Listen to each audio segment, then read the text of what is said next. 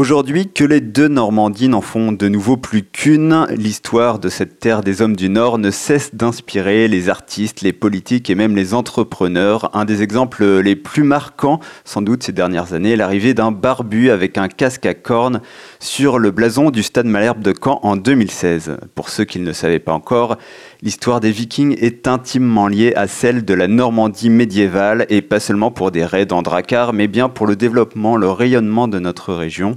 Alors maintenant que les Gastons sont bien implantés en Normandie, ils sont prêts à se confronter à cet héritage pour la prochaine édition de leur événement.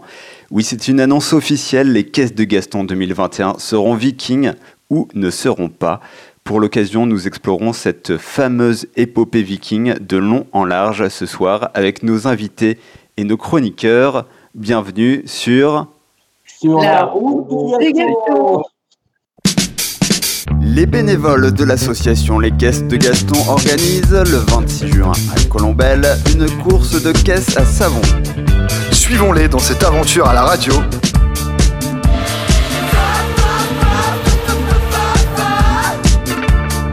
Bienvenue sur la route des Gastons Alors aujourd'hui, dans notre Dracar radiophonique, nous retrouvons Thomas la Vigie qui démêlera pour nous le vrai du faux de l'histoire viking dans quelques instants. Salut Thomas. Salut Raph, salut tout le monde. Plutôt barde que guerrier, ne comptez pas sur lui pour les pillages. Notre philosophe maison Maxime est là. Bonjour à toi mon brave. Bonjour, ça va? Tu as pris pour ta part un grand bain euh, dans la mer de la culture sous influence viking et tu nous livreras tout à l'heure ton ressenti. Au, moins tout ça, dans la culture pop, euh, comment on voit les, comment on les vikings par le, monde? Je ne suis pas sûr qu'il y avait des femmes à bord des embarcations vikings, mais notre équipée radiophonique en comporte une ce soir et pas des moindres. C'est bien sûr Jeanne qui est avec nous. Comment vas-tu ce soir? Salut Raph. Bah écoute, ça va très bien, merci. On te retrouvera, toi, en fin d'émission avec Corentin, Clémentine et leur carte postale montagnarde. C'est bien ça. Donc euh, rien à voir avec les vikings, hein. c'est juste une rubrique de l'émission euh, qui devait avoir lieu la dernière fois et qui a lieu cette émission-ci. Euh, nous ne les oublions pas. Et le meilleur pour la fin de ce sommaire, notre invité du jour, fondateur du parc Ornavik, qui nous immerge dans les conditions de vie des premiers Normands. Bonjour à vous, Christian Sébir. Bonsoir à tous, heureux d'être avec vous. Vous avez le programme, c'est parti pour cette nouvelle émission des Gastons. Alors avant d'aller à la rencontre de nos ancêtres vikings, il vaut mieux poser les bases il s'agirait de ne pas les vexer en les croyant plus frustres qu'ils ne l'étaient vraiment. Pour démystifier nos préjugés sur les vikings, Thomas a rencontré un grand connaisseur de ce phénomène historique. Apprêtez-vous à être surpris. Alors oui, effectivement, euh, ce matin, j'ai eu monsieur Jean-Marie Lévesque, donc euh, directeur du château de Caen et aussi du musée de Normandie. Et en fait, j'avais besoin, j'avais envie euh, et besoin de me renseigner sur, sur les vikings parce que je pense que j'avais énormément d'idées préconçues. Et c'était une, c'est une personne euh, qui était à même de, répondre à mes questions. Donc, euh, on a discuté un petit peu de, du rôle des Vikings en Normandie et pourquoi est-ce qu'ils étaient là. Il y a une certaine logique euh, à parler des Vikings en Normandie, encore qu'il faudrait s'entendre sur les mots. Mais la Normandie est censée avoir été fondée par les Vikings. La, la Normandie, la région Normandie, c'était le pays des hommes du Nord c'est ainsi qu'on la, désigne dans les, dans les textes anciens. Les hommes du Nord, c'est les Normands, les Northmen. Et les Northmen des textes anciens, ce sont ceux qu'on appelle maintenant euh, les Vikings, donc euh, des envahisseurs, avec des très gros guillemets autour du terme envahisseur, je crois qu'il faudra y revenir, euh, qui sont actifs sur les mers de la mer du Nord et, la mer de la Manche à partir de la fin du, du 8e siècle, et qui en 911 reçoivent par traité avec le roi de France euh, la domination des terres euh, qu'on appelle aujourd'hui celles de la région Normandie. Donc euh, les Normands sont nos ancêtres, là encore avec des, guillemets et des, questions qui se posent aussi bien sur ces, notions d'ancêtres que ces notions d'envahisseurs. Et oui, alors forcément ensuite, je, je, me suis posé la question, est-ce que j'avais des gènes de vikings? Ça expliquerait pourquoi je suis si fort et aussi, je suis aussi résistant. Bah, finalement, non, c'est pas du tout une, question de gêne et il nous explique un peu pourquoi. Le phénomène viking, ça s'étale entre 750 euh, environ et euh, si on veut fixer une date de fin, c'est 1066 avec la conquête de l'Angleterre par euh, Guillaume le Conquérant. Un temps long pendant lequel il y a des mouvements de population, des déplacements de population, euh, soit sous forme agressive, euh, c'est-à-dire des raids de, de, de, pillage, soit sous forme de déplacements plus, plus pacifiques et euh, sous forme de, mélange, de métissage, euh, de colonisation, euh, d'absorption euh, des, des, arrivants dans, un, dans des contextes nouveaux. Oui, alors en fait, on se fait souvent une fausse idée. Justement sur, sur la génétique. En fait, les invasions ne génèrent pas justement un grand remplacement de la, population. bien au contraire, en fait, c'est surtout caractérisé sur, on va dire, un changement au niveau de l'aristocratie et de l'influence. Il faut parler effectivement des pays d'origine et en profiter pour euh, se débarrasser d'une autre notion euh, difficile à, à, manier, qui est l'idée que les Vikings soient un peuple. Euh, les Vikings ne sont pas un peuple. Donc on ne peut pas leur attribuer une civilisation, un art, des langues, etc. C'est, pas les, les, peuples, ce sont les Danois, les Norvégiens et les Suédois en tout cas les populations qui, à cette époque-là, occupent le territoire de l'actuel Danemark, de l'actuelle Norvège et de la Suède actuelle. Peut-être un peu plus largement même des rivages de, la Baltique d'une manière générale. Donc ce sont les peuples de Scandinavie. Des populations qui viennent de Scandinavie et qui commencent euh, des mouvements euh, assez importants euh, à partir du 8e siècle, mais sur des routes qui sont déjà parcourues par ces mêmes populations pour des échanges pacifiques, parfois aussi des échanges guerriers, dès les époques précédentes, celles qu'on appelle l'époque des Vikings. Les Vikings, comme je le dis, ce n'est pas un peuple, c'est euh, en quelque sorte tout un, on pourrait dire, c'est un métier. On ne dit pas je suis un viking, on dit je fais le viking.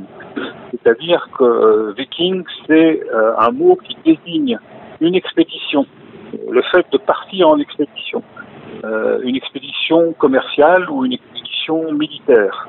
Le viking, c'est celui qui s'associe avec euh, quelques, chefs, euh, quelques marchands guerriers, appelons-les comme ça, euh, pour armer un bateau ou armer une flotte plus importante et partir en expédition pour faire le commerce et au passage, si on peut se servir sans payer, euh, faire une pratique une forme de commerce qui est le pillage, euh, le, ra le, rafle de richesse et notamment euh, le rafle d'esclaves. Donc voilà, encore une fois, euh, j'avais des idées un petit peu préconçues qui ont tout de suite été euh, contrecarrées. Les Vikings ne sont pas un peuple. Alors j'ai beaucoup entendu parler de Rollon, notamment parce que c'est aussi une monnaie locale. Et donc je voulais savoir en fait qui était ce Rollon et il m'a répondu. Rollon, c'est pour nous le viking le plus célèbre, c'est un chef, sans doute euh, un, aristocrate euh, norvégien, c'est-à-dire un, personnage euh, de, haut rang dans la société norvégienne, qui est, parti faire le viking, précisément, c'est-à-dire qui est parti en expédition, certainement à cause d'un exil politique et qui est devenu un chef de guerre euh, qui, a fait, fait une carrière entre euh, l'Angleterre et euh, le nord de la France, qui a probablement, c'est possible, participé euh, au siège de, Paris euh, et qui a, est devenu le chef d'un groupe de, de Scandinaves installés à demeure dans la région de la Seine qui ont fini par négocier avec le roi de France euh, l'attribution de ce territoire euh, en échange du baptême, c'est-à-dire d'entrer dans la société chrétienne, et en échange d'une alliance avec le roi de France pour le défendre contre les autres, les autres vikings, ou les, bretons aussi, qui sont des populations assez remuantes euh, à cette époque-là. Donc ça fait de Rollon le fondateur duché de Normandie, le premier d'une dynastie de ducs de Normandie qui vont jusqu'à le plus célèbre d'entre eux, Guillaume le Conquérant, et qui s'achève en 1204 quand la Normandie repasse entre les mains du roi de France et que le dernier duc de Normandie est aligné de Rollon, qui est Jean sans père, se voit confisquer le duché de Normandie. Donc voilà, petit rafraîchissement de mémoire euh, qui, ne fait pas de mal. Alors, euh, je, vais me tourner vers vous, Christian Sébir. Euh, Peut-être, j'imagine que ce qui a été dit est la stricte vérité. Est-ce que vous pouvez confirmer ou même ajouter des petites annotations à ces propos qu'on vient d'entendre? Non seulement je peux confirmer, mais Jean-Marie Lévesque est vraiment un des grands spécialistes que nous avons la chance d'avoir euh, sur sur la région. Donc, euh, c'est un, un, plaisir de l'entendre à chaque fois parler des Vikings. Et Jean, il nous a beaucoup aidé, bien évidemment, et il nous aide encore beaucoup pour le développement du parc historique, surtout sur la partie scientifique.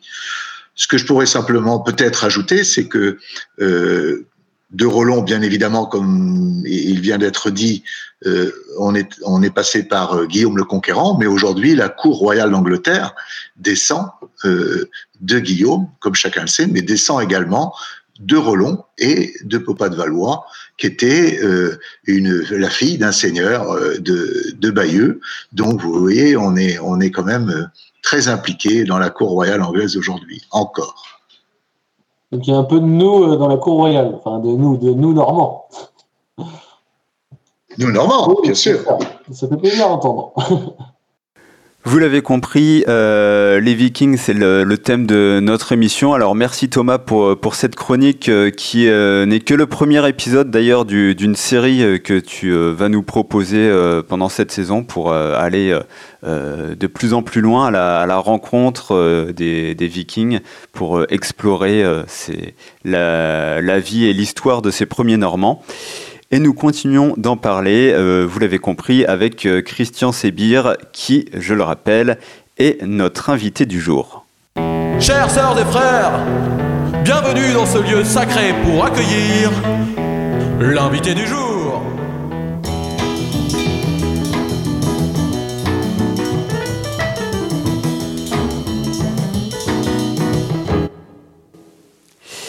Alors, depuis plus de dix ans, juste à côté de Caen, sur le domaine de Borgard, le parc Ornavik et tous les bâtisseurs de cette association recréent grandeur nature l'habitat des premiers Normands au Xe siècle et plus tard, l'endroit idéal pour s'imprégner des traditions vikings. Avec nous, Christian Sébir, je le rappelle, vous êtes président de l'association Les Vikings en 911 et fondateur du parc Ornavik.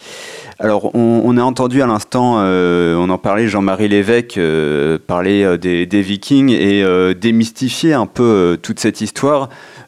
Vous pensez que c'est important d'avoir déjà de, la pédagogie sur qui ils sont, d'où ils viennent, que le viking c'est plus un métier, comme, comme il disait, que, vraiment une, une identité, une origine. Euh, tout, ça, il faut, commencer à en parler déjà avant de rentrer dans, le détail de toute cette histoire. Oui, je crois qu'il est toujours bon de, remettre euh, à leur place euh, les, événements et, de faire la différence avec les mythes qui peuvent se développer autour des grandes aventures.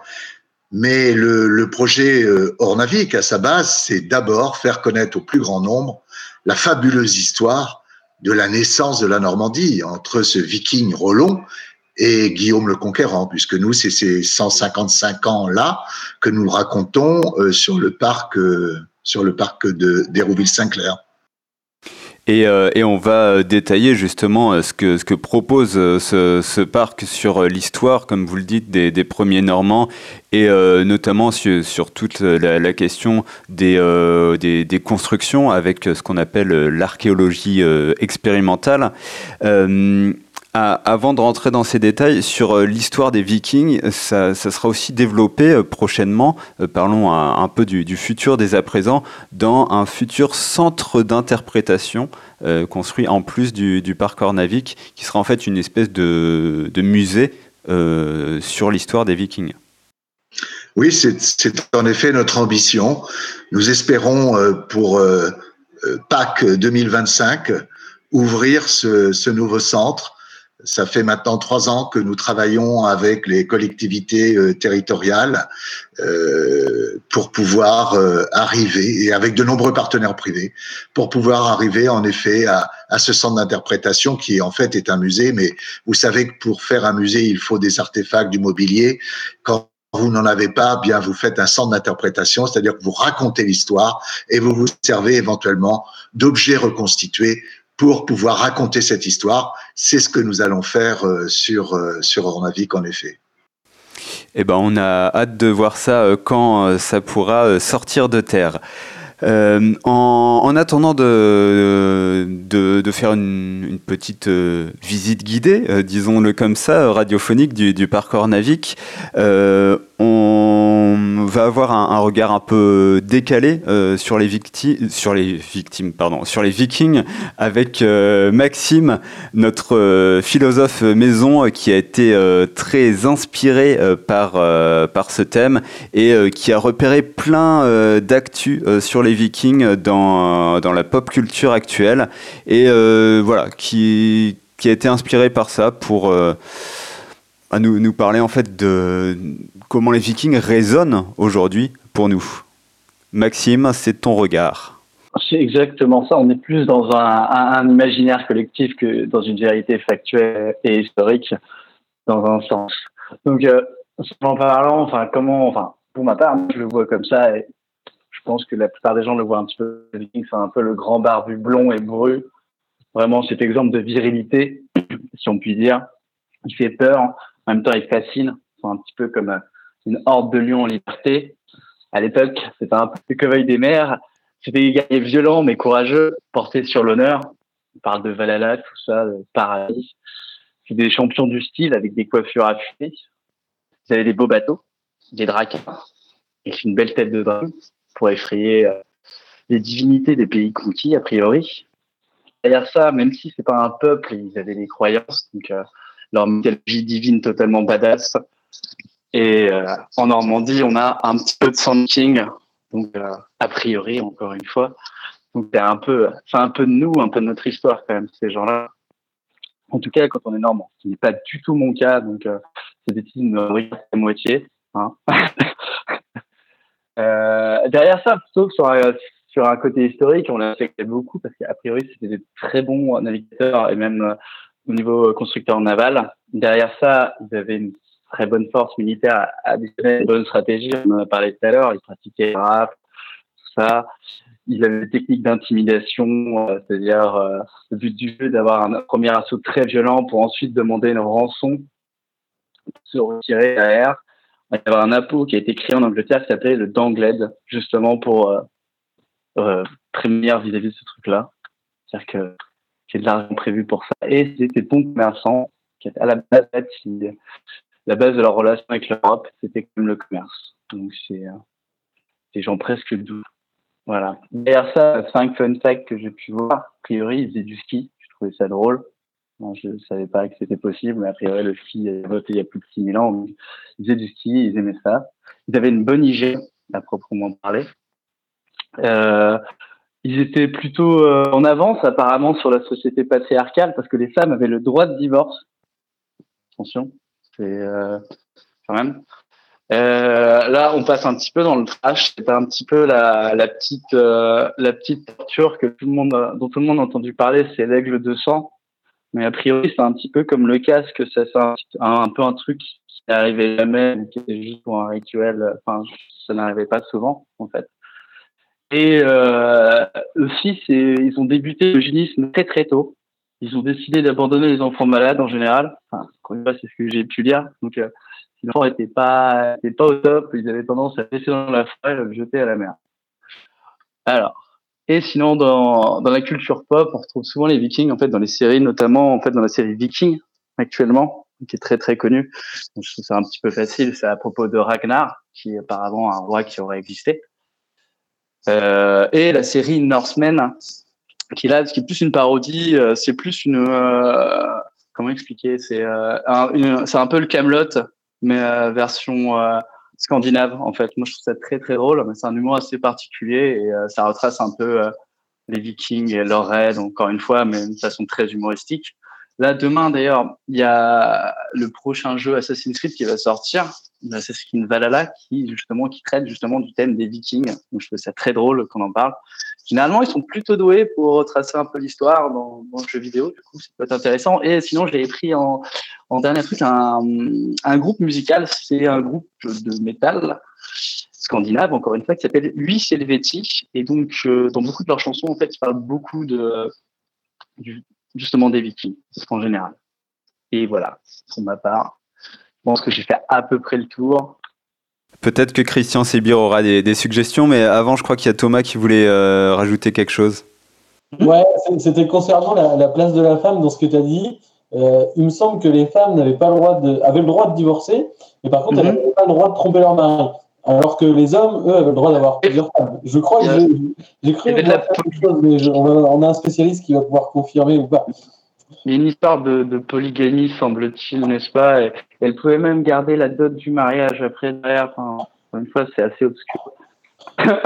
Ils avaient des droits. Demandons à un professionnel. Exactement. Eh bien, euh, oui, justement, euh, Christian Sébir, euh, vous êtes toujours avec nous, je, le rappelle, fondateur du, parc Ornavik. sur, sur tout ça, sur la, place des Vikings aujourd'hui dans, dans, la culture, dans, dans la pop culture, et euh, plus précisément, euh, il y, a pas mal de choses avec euh, les, séries, les, jeux vidéo, c'est quand même des, œuvres qui réunissent des, millions de personnes. Qu'est-ce que vous en pensez? Il y, a, une espèce de, tendance viking en ce moment, ou ça a toujours été assez présent dans, dans, les, dans les références?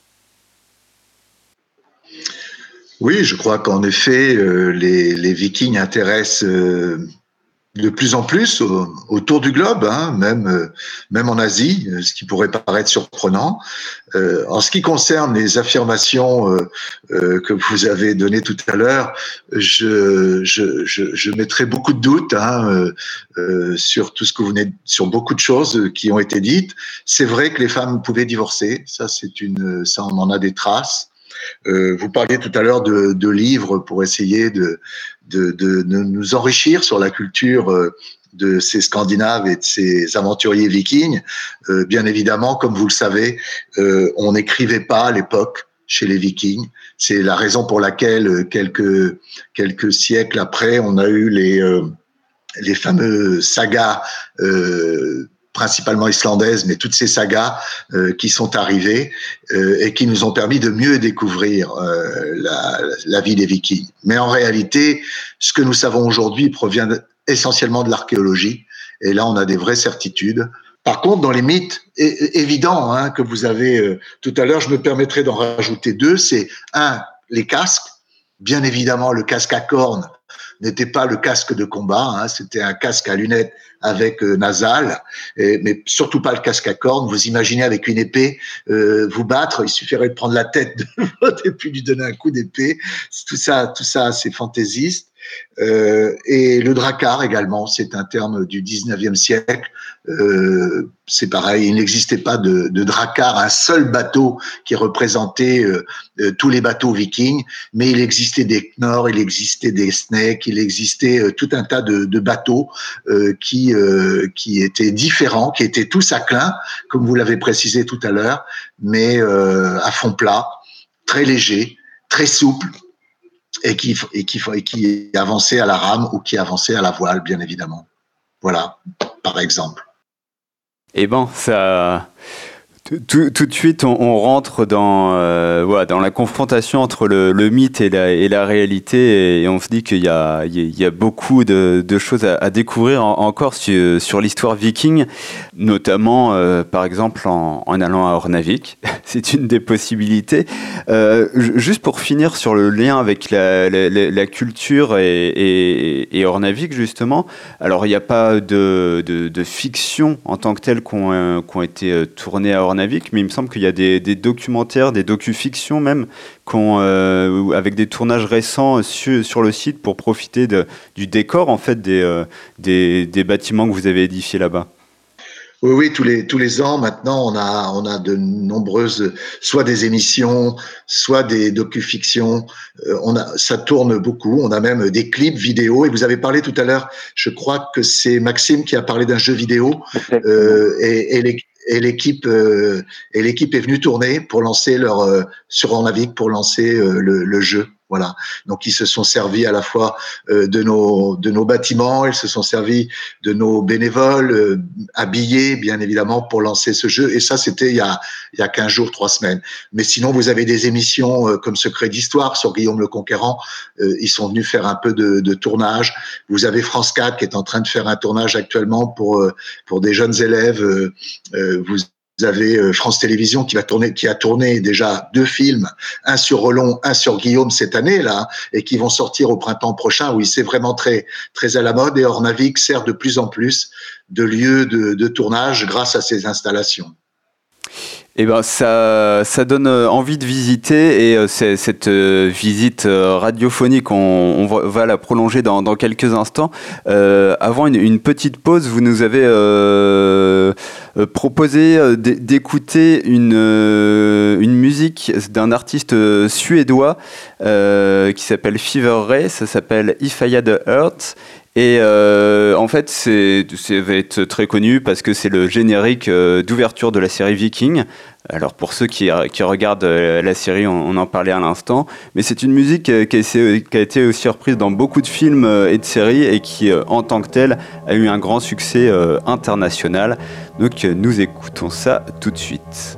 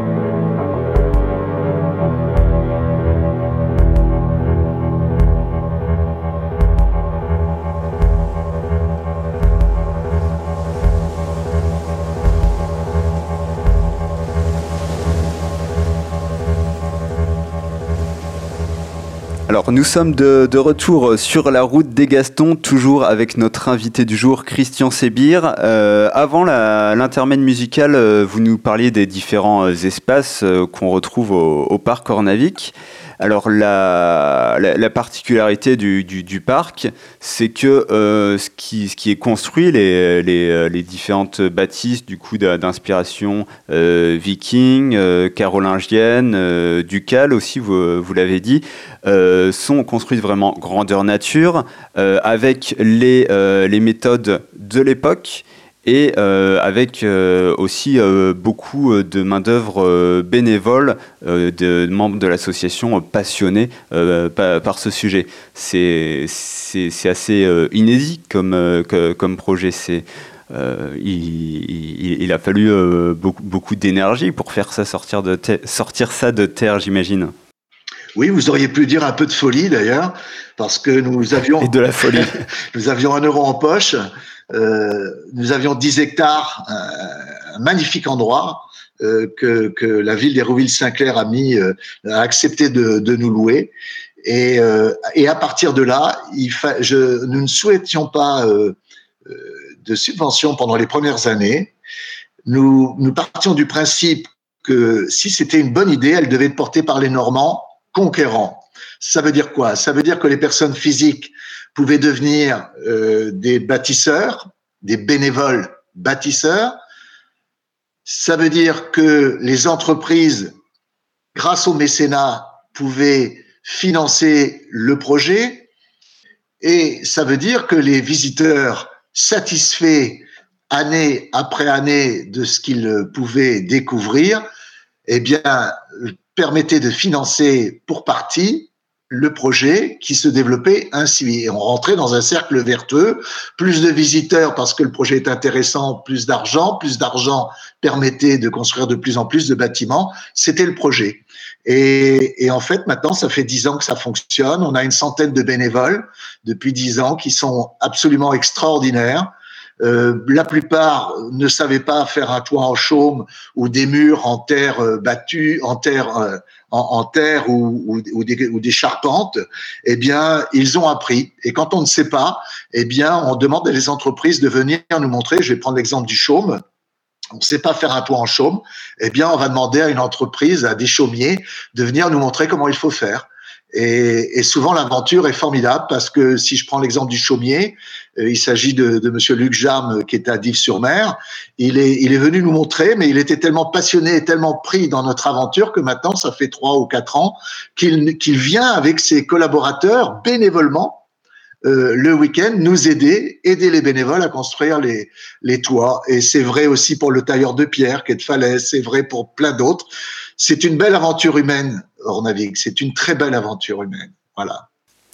Alors pour, euh, euh, pour poursuivre cette dernière partie d'interview avec euh, vous, Christian Sébir, notre invité du jour, on va ouvrir les, les, questions au reste des chroniqueurs. Je crois que Jeanne a été inspirée par vos propos. Oui, en effet, parce que justement, vous, vous parlez donc de faire un, une toiture en chaume, voilà, de faire de la pierre. Alors, c'est une question que je me pose aujourd'hui euh, des, des, métiers euh, justement artisanaux avec le savoir euh, qu'on a pu se transmettre il y a des années se, se perd. Et est-ce que vous avez eu un peu des, des difficultés à justement retrouver des personnes qui savaient encore manier ces techniques ou, ou, du moins travailler la pierre comme on savait le faire avant?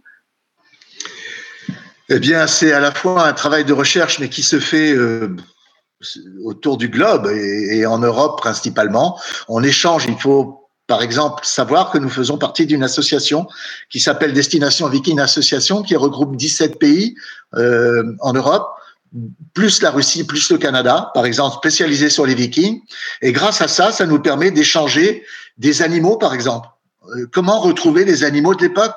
Comment, vous le dites vous-même tout à l'heure, retrouver des savoir-faire de l'époque? Comment retrouver les, les légumes, les, les, graines, les, de l'époque? Eh bien, c'est grâce à, cette association qui existe maintenant depuis de nombreuses années. Et nous représentons la France à l'intérieur de, cette association et ça nous permet de, de redécouvrir des savoir-faire, de les réapprendre. Et puis, il y a des moments c'est simplement ce qu'on appelle l'archéologie expérimentale. Nous faisons à la fois la reconstitution.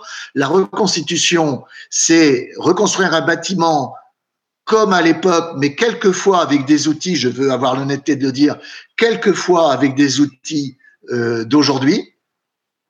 Par exemple, pour couper euh, des gros troncs d'arbres, quelquefois on utilise une tronçonneuse. C'est pas, c'est pas fun, mais c'est la vérité. Donc, il faut toujours dire la vérité.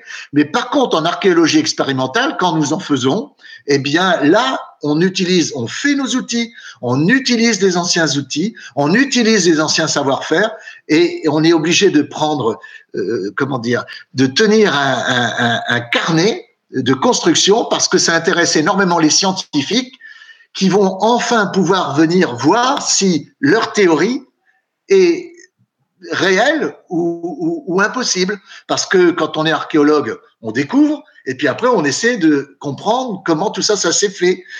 Mais on n'est que sur des théories très souvent. Et il est intéressant pour les scientifiques, pour les archéologues, eh bien, de voir grandeur nature et en fait réel si ça fonctionne. Thomas, euh, la dernière question pour toi? Oui, euh, alors moi j'avais une question en fait, euh, donc euh, rapport aux Vikings toujours. en fait, nous on a choisi ce thème-là des Vikings avec les thèses de Gaston parce que, comme vous le disiez tout à l'heure, c'est vrai qu'aujourd'hui on est peut-être dans une société qui va un peu vite et on voulait un peu se réapproprier les choses qui nous entourent, donc autant notre culture que le savoir de nos mains. Et moi je me pose la question, qu'est-ce que quelle pratique, de quelle pratique on pourrait s'inspirer de ces fameux Vikings pour les adapter, les adapter à nous, notre époque aujourd'hui? Pour être plus vertueux avec son environnement, par exemple bah Déjà, on va, on va tout simplement prendre les constructions. Euh, quand vous regardez des bâtiments vikings, je vous rappelle qu'ils étaient plutôt dans le Grand Nord. Quand vous voyez la maison d'un jarl, je vous rappelle le chef, le chef des vikings, le seigneur, s'appelle un jarl. Quand vous voyez la maison d'un jarl, très souvent, vous avez une maison qui est enterrée. Ils ont la sagesse de faire des maisons enterrées, voire semi-enterrées.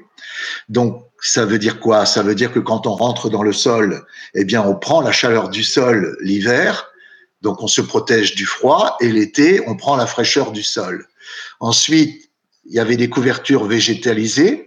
Si vous venez sur Ornavic, vous verrez tout ce que je suis en train de vous dire. On a déjà reconstruit ces bâtiments. C'est-à-dire qu'on met des troncs d'arbres les uns contre les autres. Quand on est en Norvège, on met des écorces de bouleau pour, entre les, les morceaux de bois. Ensuite, on met la terre, on met des modes des modes de terre avec l'herbe et ça fait un toit végétalisé. C'est extraordinaire en isolation. Et si vous rajoutez des gros troncs de bois épais comme ça, c'est formidable. Ces maisons en plein été, on est, dans, on est au frais et l'hiver, on a chaud. Donc, on n'a pas besoin d'aller dépenser et de savoir comment on va, s'il faut mieux utiliser un panneau solaire, s'il faut mieux utiliser ceci ou cela. Ou... Non, dépensons moins d'énergie. Soyons logiques. Si on, fait tout pour dépenser moins d'énergie, on aura besoin de produire beaucoup moins. Et donc, on va régler une grande partie de, tous nos soucis euh, concernant le développement durable.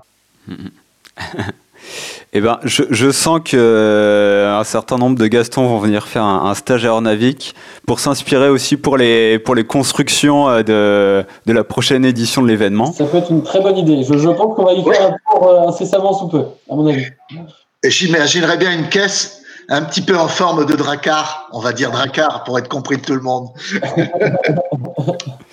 Bah, c'est, d'ailleurs, je crois, l'illustration euh, qui, a, été faite pour, euh, pour le thème de cette émission. Euh. donc, l'idée est déjà en tête. Super. En tout cas, je vous invite tous Hein, si vous avez envie, venez nous voir sur Ornavic. Eh ben, merci euh, pour l'invitation, euh, Christian Sébir, je le rappelle, euh, fondateur du parc Ornavic. merci d'avoir été avec nous pour répondre à, nos questions. Et puis, ben, peut-être à bientôt sur le parc alors. Eh bien, volontiers. Et merci à vous tous. Et bravo pour vos initiatives. Bonne fin de journée. Merci. Au revoir. Merci beaucoup. Au revoir. Alors, nous euh, allons euh, continuer à parler euh, des Vikings, bien sûr, dans, cette émission, après l'interview avec le passionnant Christian Sébir sur, le parc Ornavic. du coup, dont nous vous reparlerons peut-être bientôt, si nous allons effectivement le visiter. les Vikings, vous l'avez compris, c'est le thème de la prochaine édition des Caisses de Gaston. Et on va parler de cette actu et de quelques autres dans Les Gastons en action. Je fais du liquide vaisselle. Waouh Tout le monde est dans la soirée et profite des concerts. Et elle est arrivée, là Bravo à la grosse voiture Les Gastons en action. Et nous avons la chance d'avoir une interview exclusive de Thomas Maignan, président de l'association Les Caisses de Gaston. Thomas, merci euh, d'avoir pris le temps pour nous. Quel accueil, franchement, merci beaucoup. Ça fait plaisir d'être ici sur euh, le plateau virtuel. merci pour l'invitation. oui, d'ailleurs, on n'a pas précisé, petite parenthèse, pour les euh, auditeurs, ils auront euh, compris que l'interview, l'émission n'est pas enregistrée en studio, mais en visio, voilà, pour cause de Covid, de confinement, etc.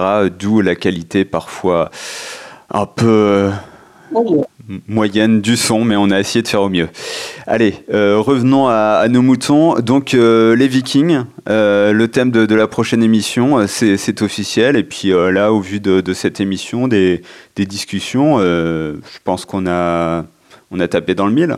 Je pense, ouais. En fait, c'est une décision qui a été prise assez tôt. En fait, cet été, on, a, on s'est rejoint avec plusieurs bénévoles de l'assaut, justement pour déjà, dès à présent, travaillé sur la cinquième édition des caisses. Et euh, le, mot, le thème viking, est, viking pardon, est ressorti beaucoup.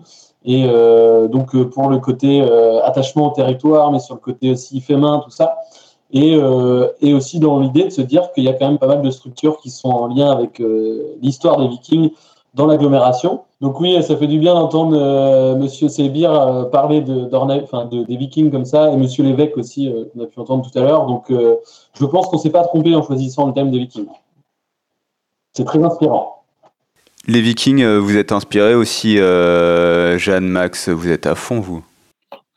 Non, je pense que c'est surtout encore la décoration. Je pense que pour le jour J, ça peut aller. On, va pouvoir, on va pouvoir trouver. Mais par contre, euh, ce qui serait sympa, c'est peut-être d'avoir des accessoires euh, chacun, euh, les, les, bénévoles quoi, sur place. Et si vraiment il faut trouver des accessoires ou se déguiser, là, ça va être un peu plus compliqué parce qu'il faut avoir des vrais, faut être doué en couture. Mais non, je pense qu'on peut facilement faire une un bel événement, une belle déco, euh, puis il y a tout quoi. Enfin, je veux dire, un viking, ça boit de la bière, euh, ça mange de la bonne bidoche, euh, ça écoute de la bonne musique. Enfin, normalement, ça devrait le faire. Beau programme, beau programme en tout cas. et ce thème, il va être décliné dans une affiche parce qu'on on aime bien euh, les, affiches, les visuels, les, illustrations euh, chez, les Gastons euh, pour porter haut et, fier nos, couleurs. Et là, c'est un peu inédit. la production, la création de l'affiche va être ouverte potentiellement à tous. Il y a un concours qui va être lancé, Thomas. Effectivement. Alors, euh, en fait, les années précédentes, c'était des bénévoles qui, euh, qui proposaient l'affiche. Donc, on a eu euh, les deux premières années Malvina, qu'on ne remerciera jamais assez, et Julien Legrand aussi, donc qui nous a beaucoup aidé. là, cette année, on s'est dit pourquoi pas essayer de challenger un petit peu bah, les, les, personnes qui ont une âme de dessinateur ou pas. pour nous proposer une affiche, donc forcément en lien avec le thème de cette année, donc les Vikings. Donc euh, l'idée, ça serait, euh, pardon.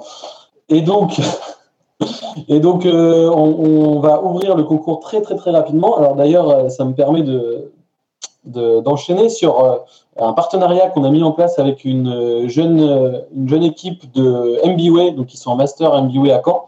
Donc ils sont une dizaine à plancher justement sur l'organisation de ce concours, la diffusion et tout ça. Et donc, voilà, ça devrait sortir très très rapidement courant novembre euh, ce concours.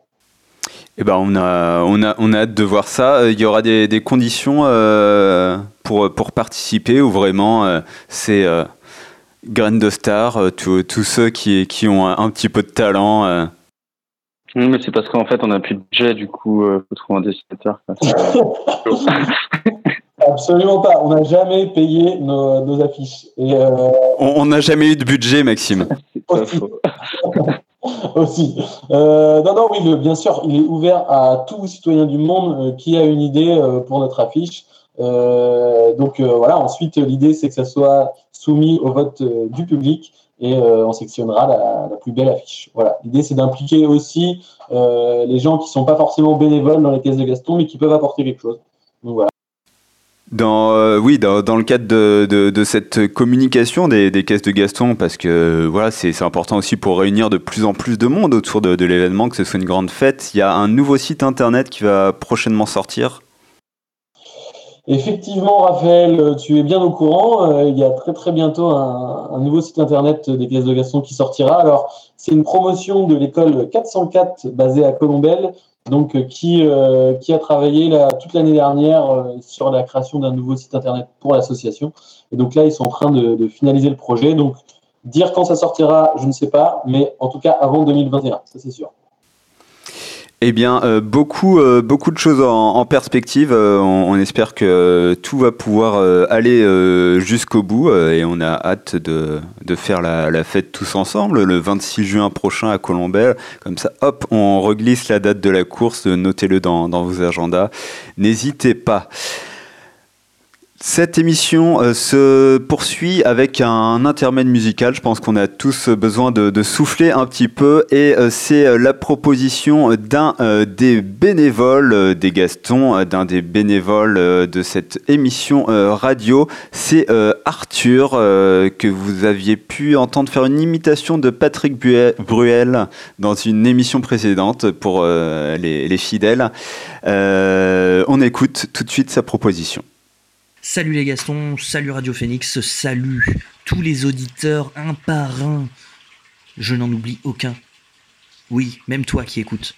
Non, non, je ne t'oublie pas. Je ne te fais pas la bise, Covid oblige, mais je... Bref, je vais m'arrêter là. Euh, pour cette pause musicale, moi j'ai choisi Iridium de Side, un groupe qui est originaire d'Italie et qui mélange un style euh, celte et contemporain. Moi personnellement, ça me donne envie de taper du pied, de m'éclater. Euh, J'espère que vous aimerez autant que moi ce groupe complètement décalé, leur cornemuse qui est totalement entraînante, et je pense que ça motiverait plus d'un viking. Ça, je- j'en suis persuadé. Donc je vous laisse tout de suite avec Iridium de Side.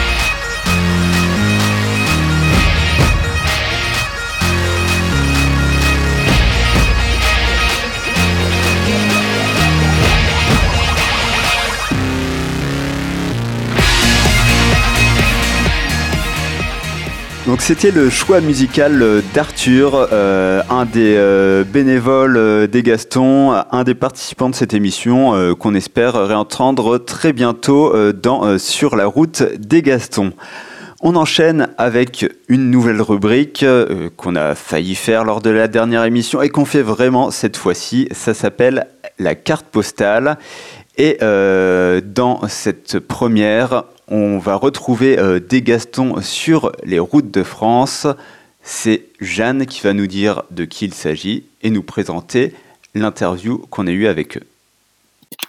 Oui, en effet, euh, nos fidèles compagnons qui sont souvent et qui ont été souvent avec nous euh, dans les précédentes euh, saisons, c'est Coco et Clem qui sont partis du coup faire un peu les vagabonds. Et bah, un peu comme dirait Christian Sévire, ils sont partis faire leur viking parce qu'ils sont partis pas à la conquête commerciale ni guerrière, mais conquête de notre belle France. Et donc, je vous laisse découvrir notre interview. Bon, salut tout le monde. Alors, euh, juste pour refaire euh, du coup un petit euh, récap sur nos invités du jour, on est en interview avec Coco et Clem, des bénévoles de l'association Récup ta caisse, qui sont là depuis le début avec nous et qui sont maintenant partis un peu vagabonder sur les routes de France. Et on va essayer de suivre un peu leur parcours, savoir ce qu'ils font, leur motivation et tout ça. Donc, salut Coco, Clem. Salut. Coucou. Donc, euh, moi, ma toute première question, c'est euh, j'aimerais savoir en fait ce qui vous a euh, motivé un peu à, déjà, premièrement, à acheter votre camping-car et à partir dans cette aventure. Alors, c'est venu de, plusieurs constats en fait. on était dans une phase où on réfléchissait à un projet, on était en location. Euh, on aimait euh, les, petites surfaces, donc on s'intéressait au projet euh, Tiny House et, aussi au woofing de l'aide dans les fermes qu'on avait testé l'année d'avant, qui nous avait beaucoup plu. Et, en mélangeant tout ça, en fait, on s'est dit que pour retrouver l'esprit petite maison, ça aurait été pas mal d'acheter un, un camping-car. Et on est parti là-dedans. Donc on a on a rendu notre logement, ce qui nous permet aussi d'être euh, plutôt libre financièrement. Et, du coup, on s'est dit qu'on allait partir pour le moment euh, un peu partout en France et euh, aller découvrir dans les fermes différents lieux, différents projets pour essayer de s'y investir et, et, de voir un peu autre chose que, que notre vie citadine qu'on avait l'habitude d'avoir. D'accord. Parce que c'est vrai que moi, je trouvais votre initiative super. Et, d'habitude, dans notre entourage, euh, je trouve qu'on a plutôt euh, l'habitude de voir des gens qui vont plutôt euh, prendre un billet d'avion et puis partir à l'autre bout du monde, en Australie, en Nouvelle-Zélande. Et c'était surtout ça, en fait, qui m'intriguait dans votre projet. voilà, en fait, plutôt rester en France. Et alors, justement, pourquoi ne pas être parti à l'autre bout du monde, voir complètement autre chose et bah, disons que si on prend un billet d'avion et qu'on part à l'autre bout du monde, déjà, c'est un gros changement de vie. Euh, si on décide de, de, déménager en Australie, euh, voilà, c'est pas le même budget. Et en même temps, on se retrouve plus, plus éloigné de la famille, des amis.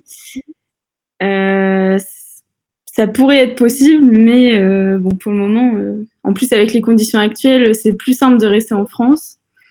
Euh, oui, voilà. On voulait euh, à la base faire plutôt l'Europe.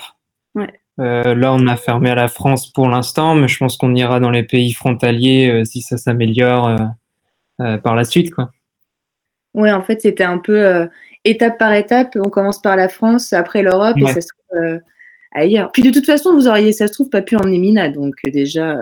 Oui, ça complique aussi les choses. Là, au moins, on a notre chat avec nous, donc c'est trop cool.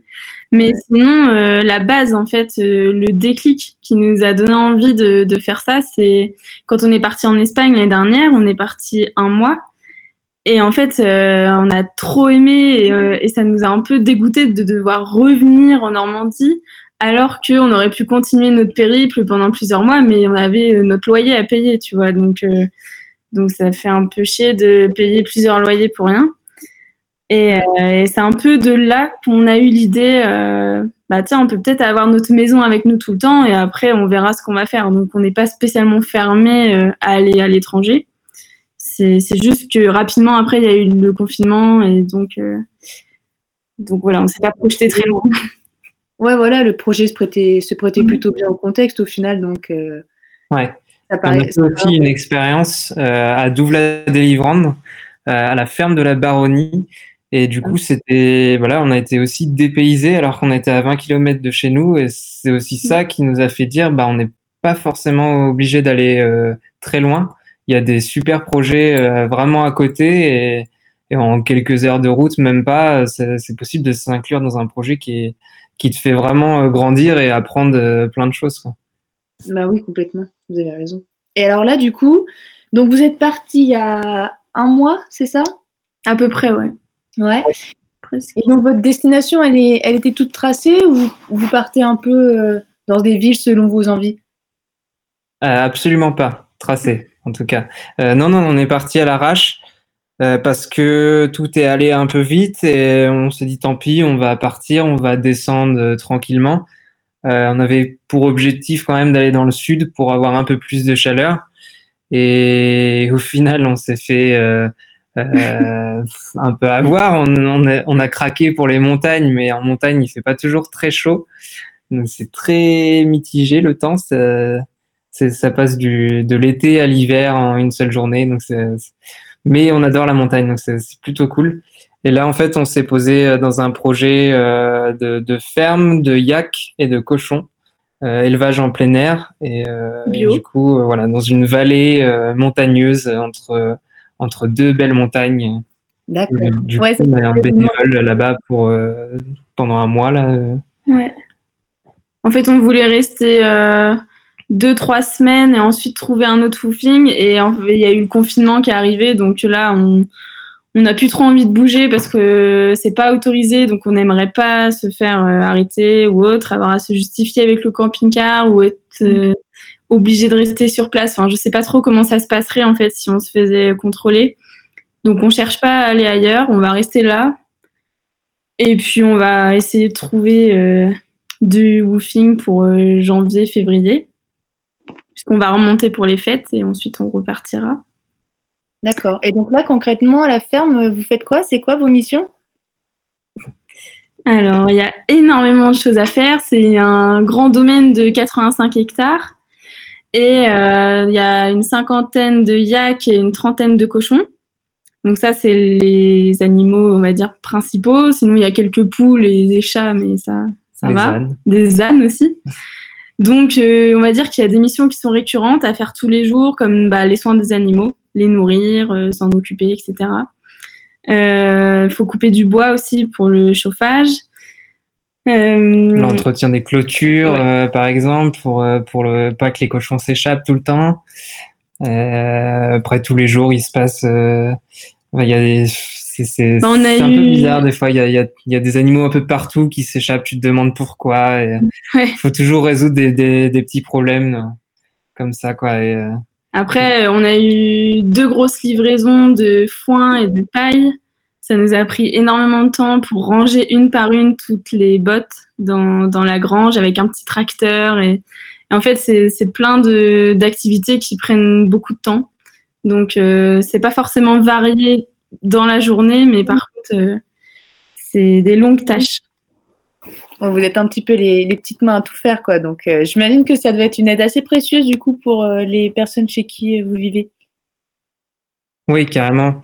Enfin, carrément, c'est ils sont ils sont très gentils, ils sont très contents de, de ce qu'on fait et, euh, et on se dit aussi que quand ils sont tout seuls, la- les tâches récurrentes, ça doit vraiment leur prendre énormément de temps et, euh, et du coup, c'est pas facile de d'avancer sur autre chose, quoi. Donc là, ça, ça leur fait aussi un soulagement. Et puis c'est aussi pour ça que qu'ils ont voulu prendre euh, des woofers euh, dans leur ferme, c'est pour pouvoir euh, se libérer un peu de temps et essayer d'avancer un peu plus. Mm. Alors là, j'ai découvert euh, que vous aviez également euh, sur une application Polar Step un espèce de petit journal de bord. Ouais, c'est ça.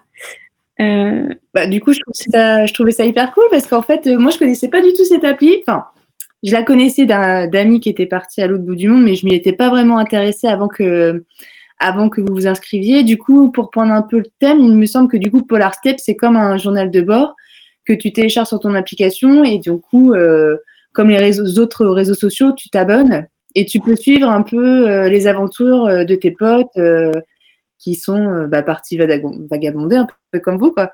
Ouais, c'est ça. En fait, c'est une application qu'on a téléchargée et du coup, ça trace tout notre voyage.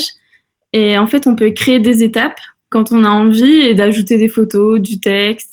On peut donc effectivement avoir des gens qui nous suivent et euh, il peut y avoir quelques commentaires. Enfin voilà, il y a, de l'interaction qui est faite avec notre entourage grâce à ça. On peut aussi simplement partager le lien et euh, du coup l'envoyer euh, aux, aux, parents, aux grands-parents et du coup qu'ils aient un peu de nos nouvelles et nos photos. Et ça évite d'envoyer des photos aussi à, à chaque personne. Là, on n'envoie qu'un seul lien. Mm-hmm. Et, euh, et là, le... c'est bien pratique puisqu'on n'a pas beaucoup de connexions. Donc ça... Ouais, voilà, c'est ça. On a très très peu de connexions, parfois pas du tout de réseau pendant plusieurs jours.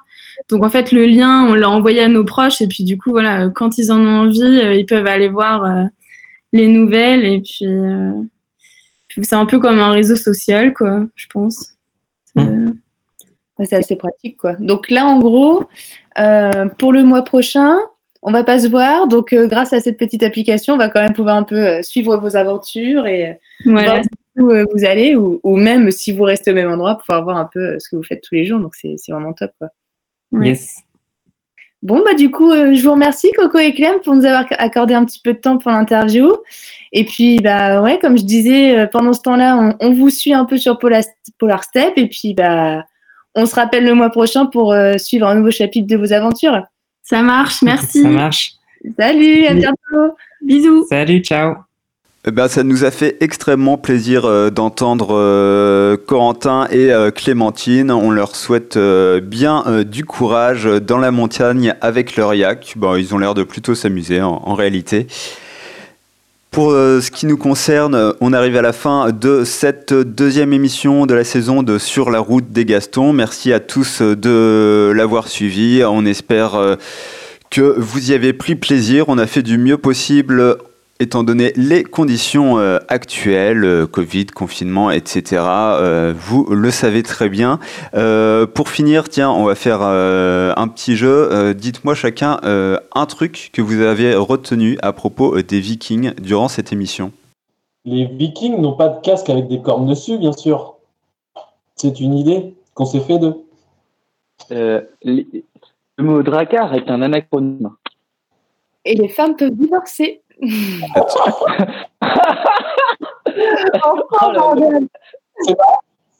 Et, attends, on, t'a mal, mal, entendu, Max. Je disais que le mot car était un anachronisme. C'est-à-dire qu'il n'existait pas au moment où, où, il a été inventé. Tu, vois, tu vois ce que ouais, ouais. Par rapport à ce qu'a dit Jeanne, c'était beaucoup ouais, un fun fact. Quoi. Je, je franchement. Oui, non, mais voilà, je, je, je... c'est ce que tu as retenu. En tout cas, c'est l'essentiel. Ouais. Eh ben, merci, euh, merci à tous les participants de, de cette émission. Euh, merci aussi à Jean-Marie Lévesque qui a répondu à tes questions, euh, Thomas, et à Christian Sébir, notre invité du jour, euh, fondateur du parc Ornavik, euh, qui nous a donné très envie d'aller faire un tour là-bas. À très vite pour la prochaine de Sur la route des Gastons.